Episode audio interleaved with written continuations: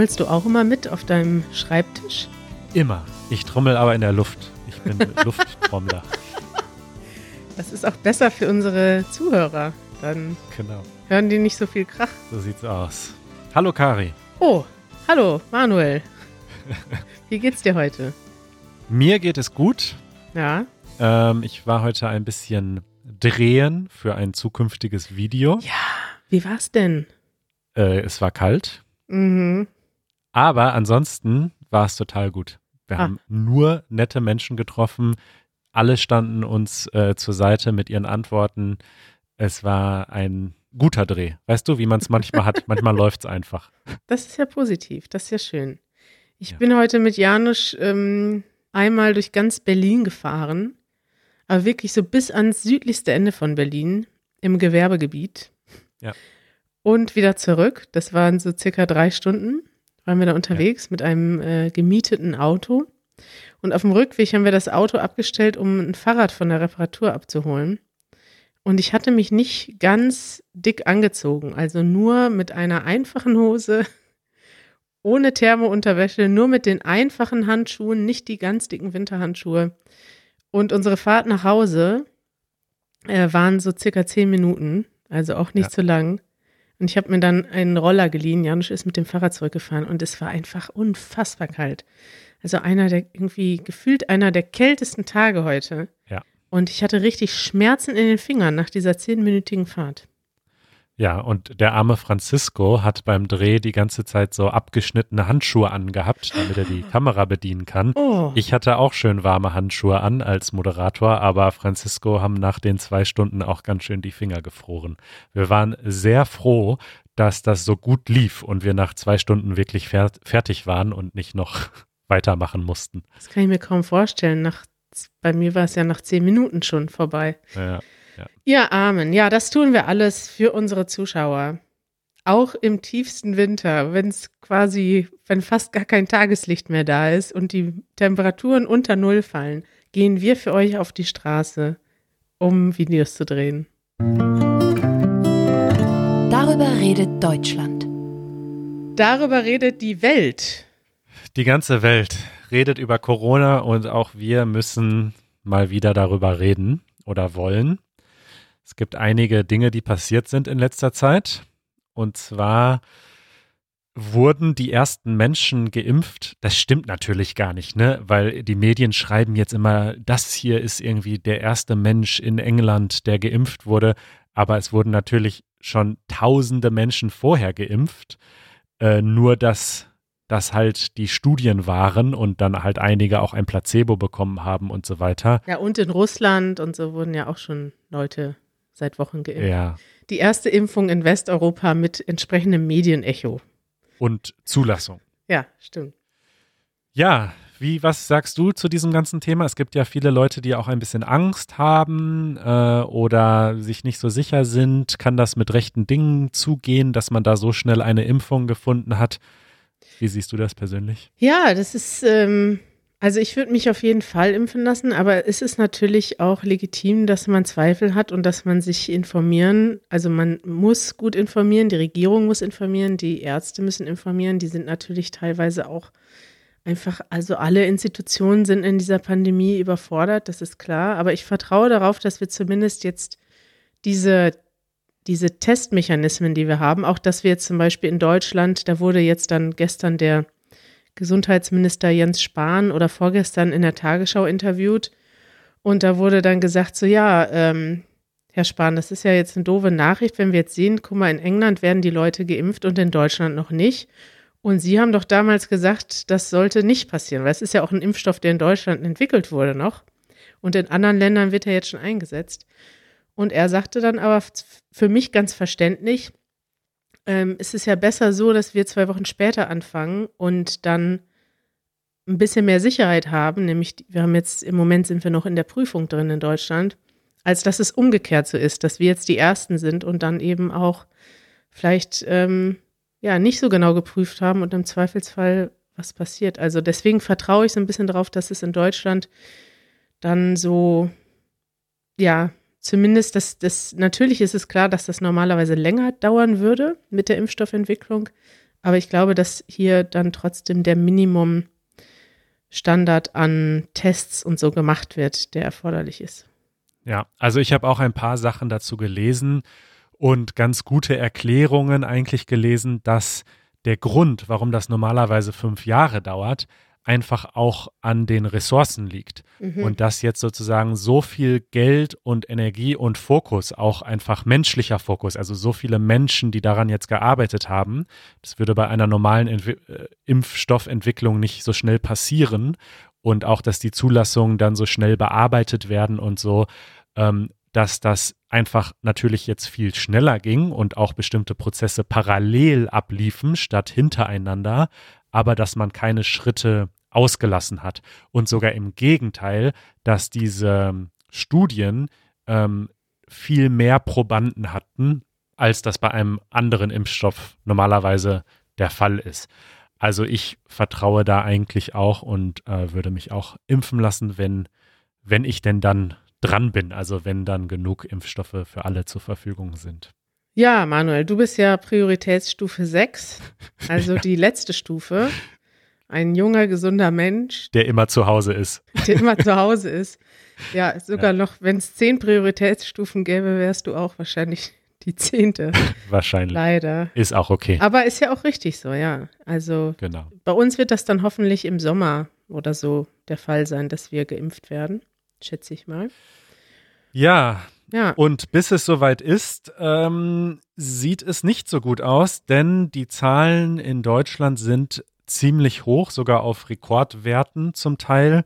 Und leider nicht nur die offiziellen Infektionszahlen, sondern auch die Todeszahlen äh, sind ziemlich hoch, jetzt schon seit einiger Zeit.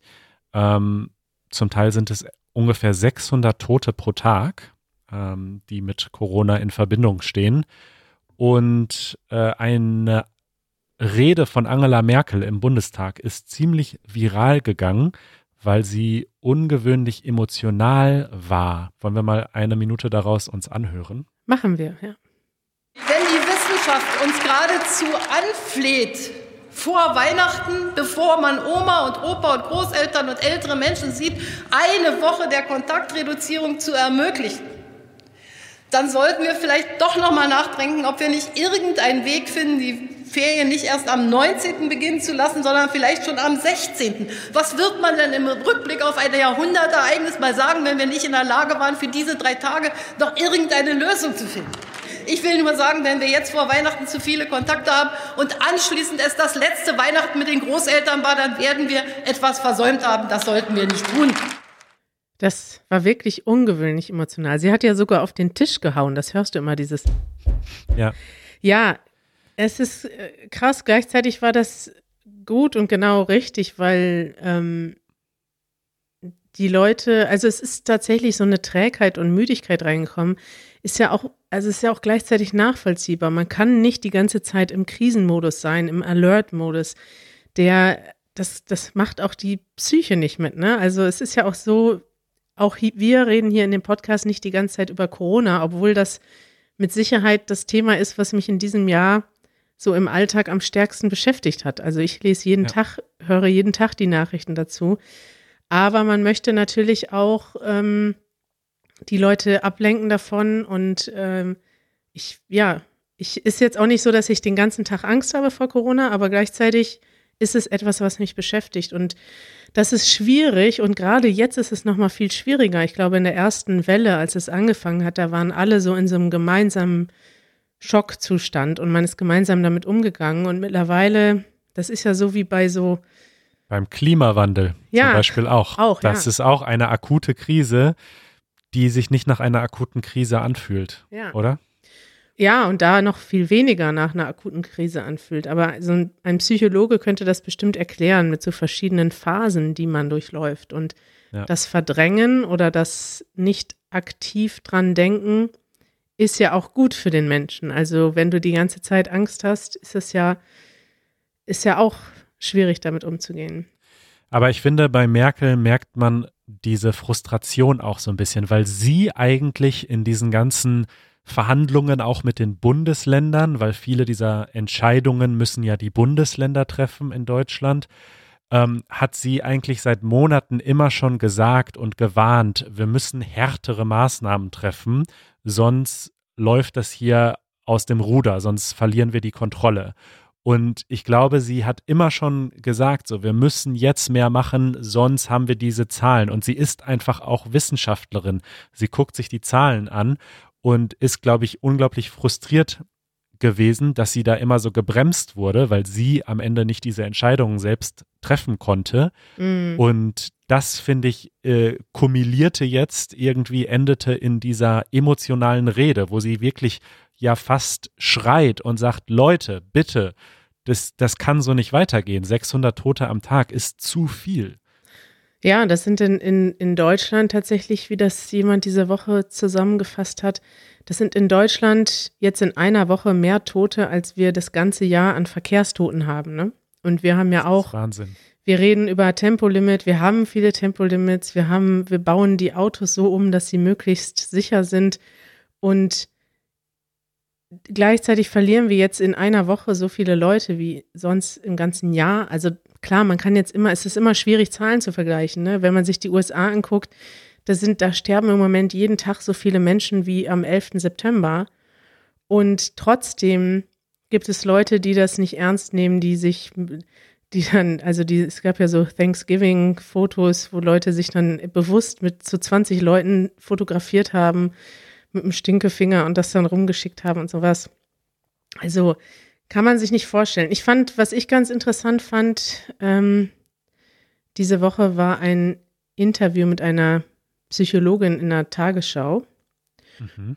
Und die ist spezialisiert auf Gesundheitskommunikation und macht viele von diesen Umfragen, wo sie eben gucken, was die Menschen denken.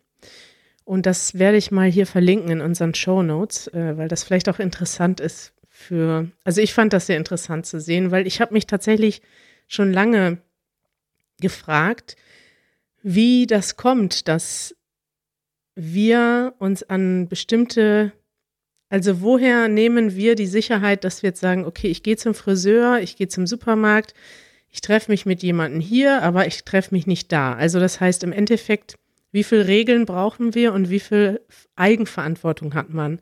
Wir diskutieren ja zum Beispiel in Deutschland gerne darüber, über diesen schwedischen Weg, dass man in Schweden sagt, okay, die Bürger sind selbstverantwortlich, wir geben nur eine Empfehlung. Mhm in Deutschland, glaube ich, brauchen die Leute, und das hat diese Psychologin auch nochmal bestätigt, die Leute brauchen klare Regeln. Und nur wenn die Regeln wirklich klar sind, also je klarer die Regeln sind, desto mehr Leute halten sich daran. Und tatsächlich ist das so, das habe ich auch bei mir selber gemerkt. Man hat immer so eine es sind, man ist ja die ganze Zeit mit irgendwelchen Situationen konfrontiert, wo man sich entscheiden muss. Ja. Ich werde irgendwo eingeladen zum Essen, gehe ich dahin, ja oder nein? Ich habe Geburtstag, lade ich jetzt ein oder zwei Freunde ein oder gar keinen?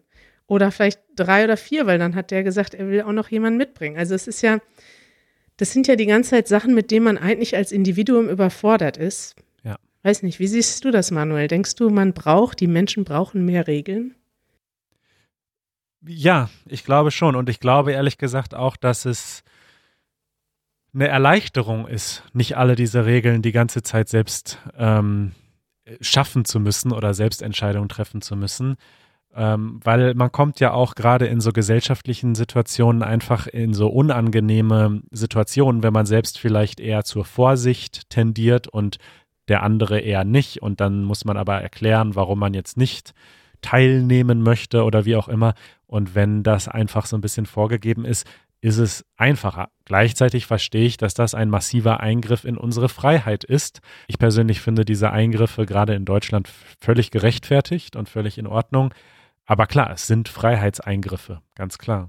Ich finde das interessant, weil ich habe immer selber das, ähm, die Erfahrung gemacht, dass ich mich immer total schwer damit getan habe, Sachen zu erklären oder Sachen abzusagen. Also ich habe dann versucht, diese Situation zu vermeiden, dass ich überhaupt vor der davor stand. Ja. Also indem ich zum Beispiel bestimmten Leuten, wo ich dachte, okay, die wollen, die nehmen das nicht so ernst, einfach den Kontakt nicht so intensiv gepflegt habe, wie ich es sonst vielleicht hätte. Oder versucht habe zu vermeiden, bestimmte Leute zu treffen. Aber wenn ich dann in einer Situation war, wo ich dann einfach klar jemanden absagen musste, wir waren zum Beispiel hier im Haus von, wir sind ja umgezogen, von neuen Nachbarn zum Essen eingeladen worden. Und für mich kam das nicht in Frage. Ich habe nicht mal, also dieses ganze Jahr über habe ich vielleicht drei oder vier Leute drinnen getroffen. Also jetzt ab März, ne? Also ja. von denen auch ein paar Mal öfter. Aber ich treffe, wir treffen normalerweise im Moment keine Leute drin. Das haben wir uns einfach so für uns als Regel gesetzt. So, wenn man sich draußen treffen kann, ist gut, dann macht man was draußen.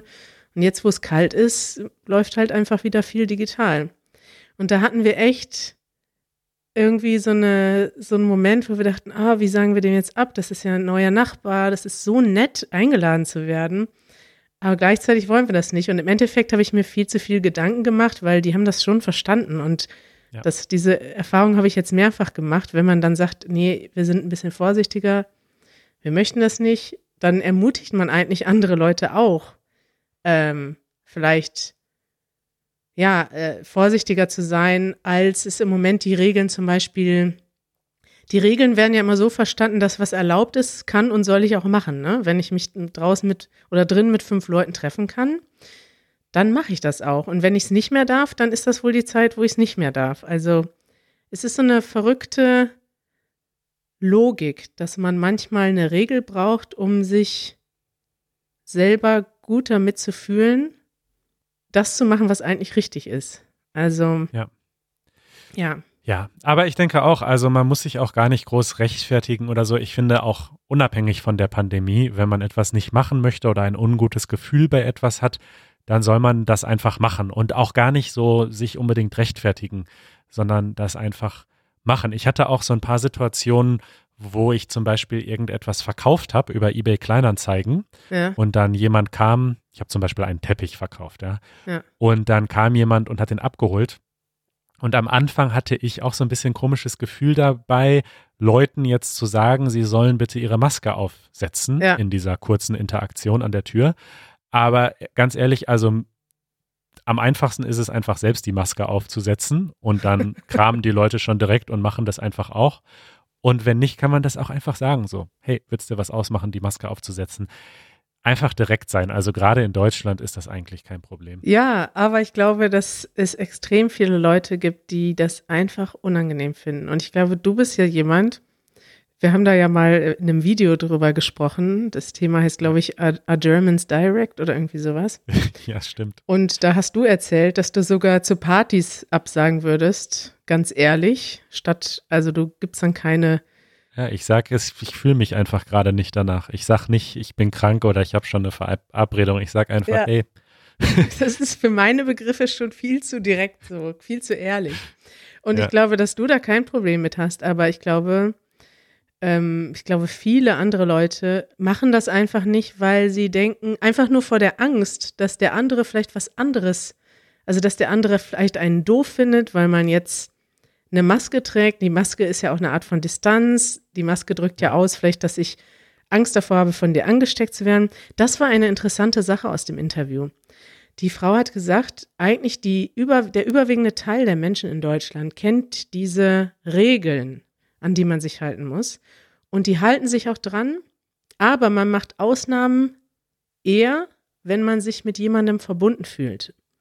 Also, ja. wenn du jemanden hast, den du sehr gut kennst, dann ist es ganz schwer, auf die Umarmung zu verzichten. Kann ich auch voll nachvollziehen. Ja. Oder?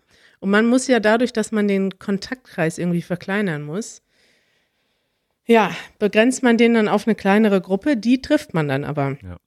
Es ist schwierig. Ich finde es auch krass, dass in Deutschland, wir haben jetzt seit sechs, fast sechs Wochen einen sogenannten Lockdown Light.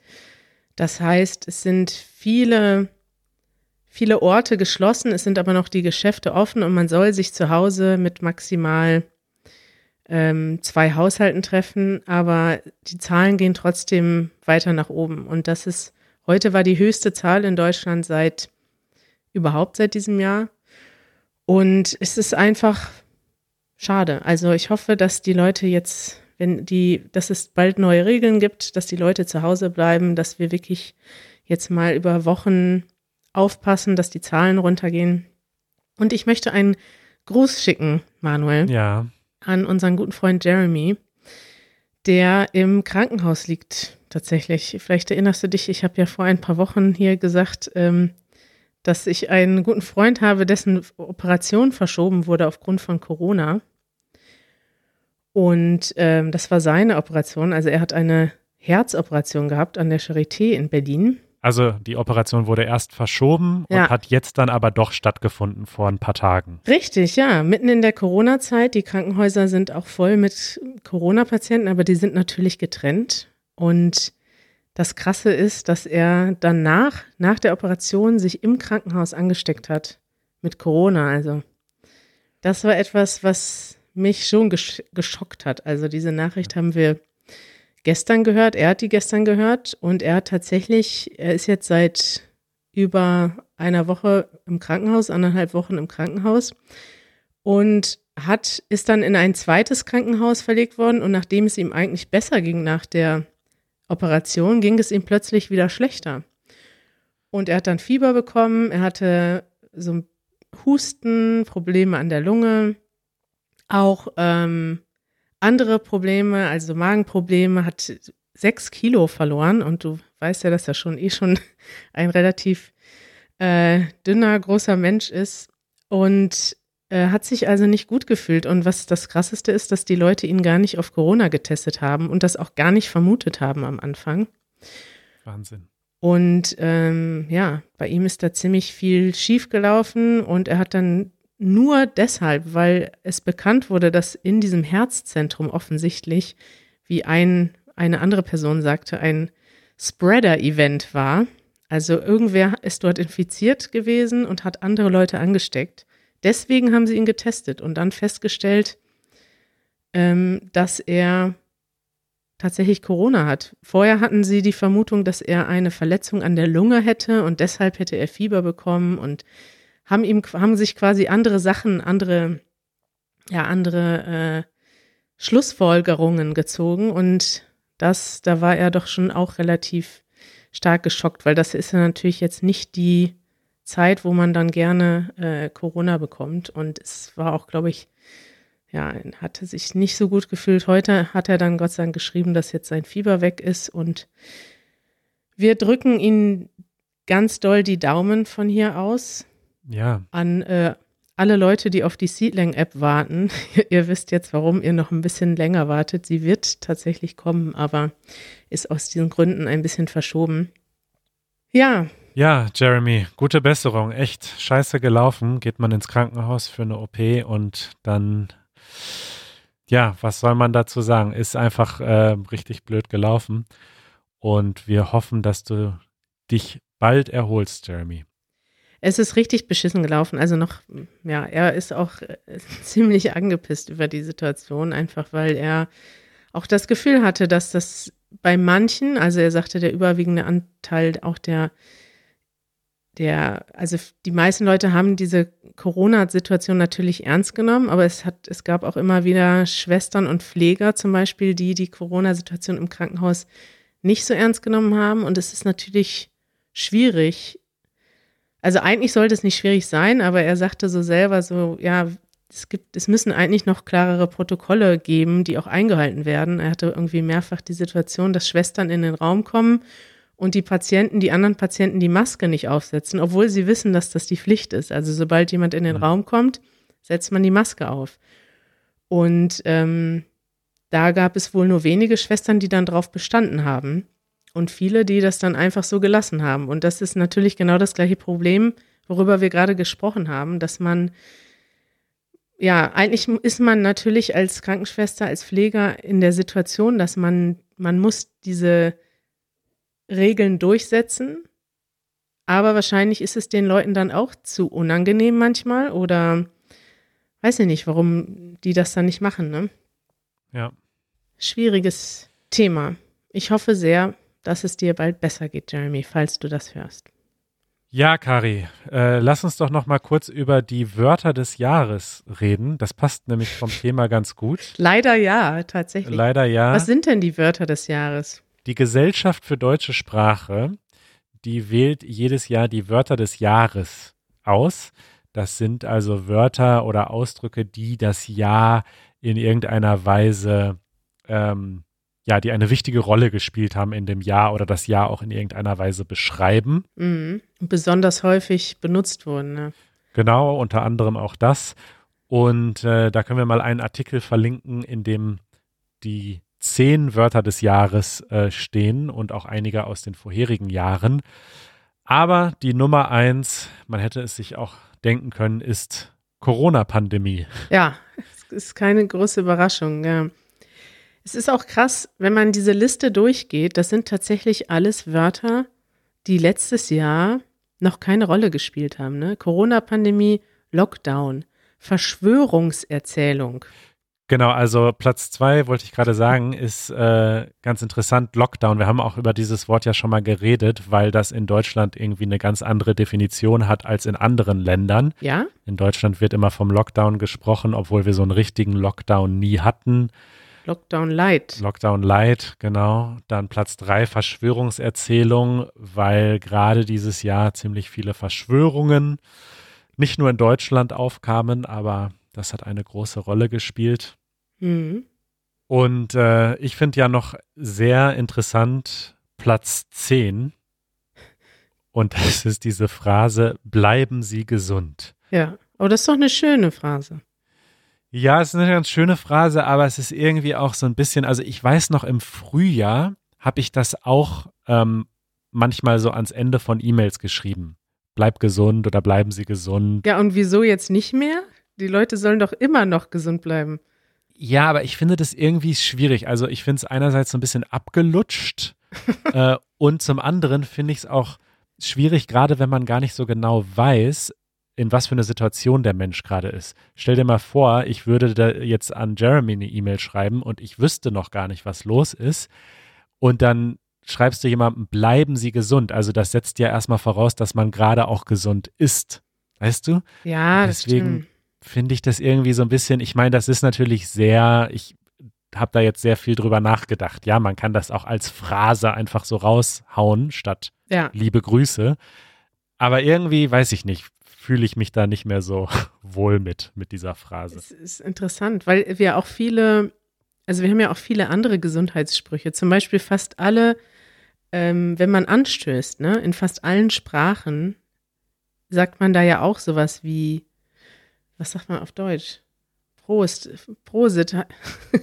Sowas wie Santé, weißt du? Das, das sind ja auch alles so. Ja, oder auf Polnisch Nastrovia. Ja. Da wünscht man dem anderen Gesundheit oder man trinkt auf die Gesundheit.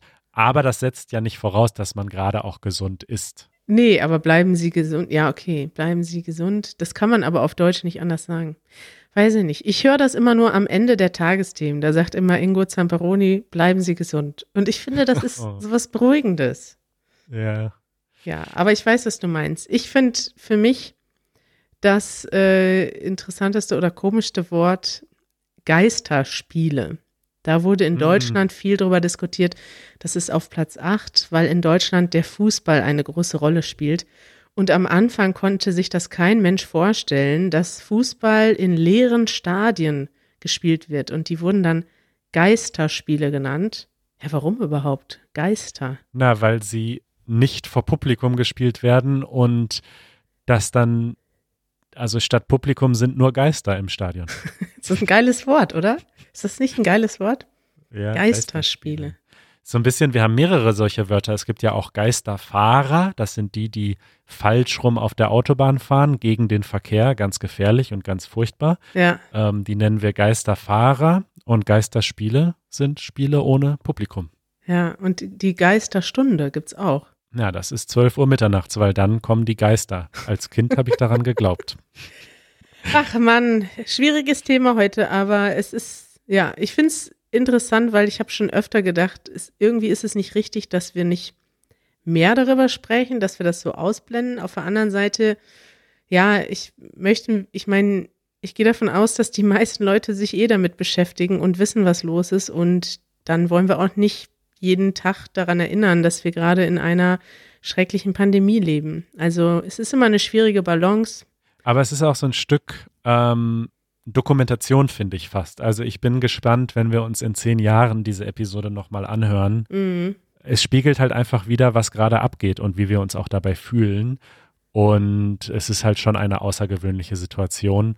Und ich finde, man darf das auch ausblenden und muss es vielleicht äh, psychologisch auch ausblenden zwischendurch. Aber so komplett ausblenden und nie darüber reden, ist halt auch schwierig. Klar. Und ich erinnere mich noch, ich habe mich gestern, nee, heute Morgen noch erinnert. Erinnerst du dich noch an die Episode im März, die wir gemacht haben, wo ich dich gefragt habe, ob ich zum Deichkind-Konzert gehen soll? Ich glaube, das war sogar Ja. meine schwierige Entscheidung.